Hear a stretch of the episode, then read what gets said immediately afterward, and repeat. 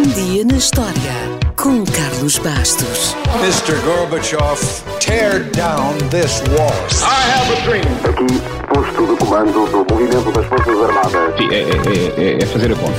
Houston, we have a problem. Yes, we can. And now for something completely different. Não foi há tanto tempo quanto isso. Foi há menos de 100 anos que o último planeta do Sistema Solar foi batizado. O último e o mais pequeno. Tão pequeno que Plutão perdeu em 2006 a honra de ser planeta, apesar de, até o próprio diretor da NASA, o querer reabilitar. Ainda não conseguiu.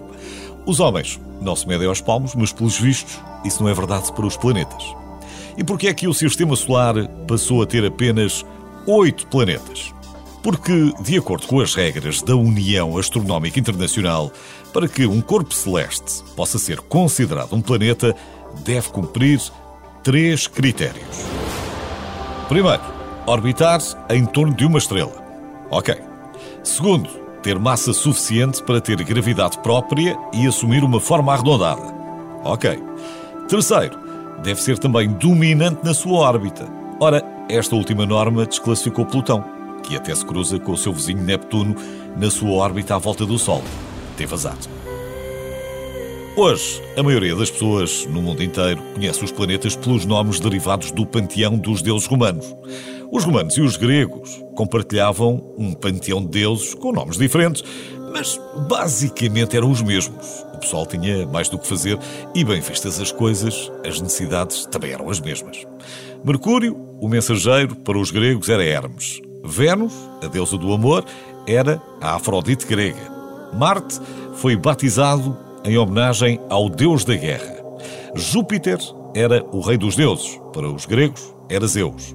E Saturno recebeu o nome do deus da agricultura, da abundância e da riqueza. Estes eram os planetas conhecidos desde a antiguidade. Mas quando mais planetas foram descobertos nos séculos XVIII e XIX, esta prática da nomeação foi mantida com Neptuno, o deus do mar. Urano é a única exceção uma vez que Urano era o deus grego que simbolizava o céu e não o deus romano.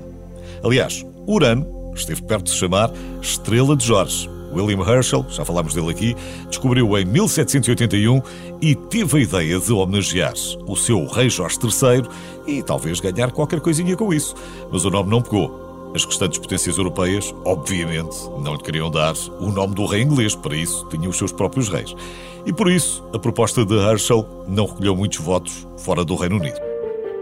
Mas voltando a Plutão, sabe de onde vem o nome? Plutão era o deus dos mortos e das riquezas. Já agora fica também a saber que a Rússia tem mais massa de terra do que Plutão. E para ter uma ideia das distâncias inacreditáveis do nosso sistema solar, pense nisto. Se contarmos uma volta ao Sol como um ano, então, quando Plutão der outra vez uma volta ao Sol, já se passaram mais de mil anos em Mercúrio. E depois, há também aquelas associações menos óbvias que às vezes passam despercebidas. Em inglês, Plutão é Pluto. Happy birthday, Pluto! E é isso mesmo que está a pensar. A Disney batizou o cão do Mickey como Pluto, porque a personagem foi criada no ano da descoberta de Plutão. E no meio de tantos nomes, então, e o nosso planeta, a Terra? Não vem nenhum deus da Antiguidade Clássica, pois não? Pelos vistos, não. Ninguém sabe ao certo, mas imagina-se que o nome terá surgido por razões muito mais terrenas, uma vez que na altura em que o nome Terra terá surgido, ninguém pensava que também morávamos num planeta. Provavelmente nem existia esse conceito. Terra é simplesmente o nome daquela coisa onde pousamos os pés. O que não deixa de ser curioso, num planeta cuja superfície é ocupada por dois terços d'água. Mas isso também ninguém sabia na altura.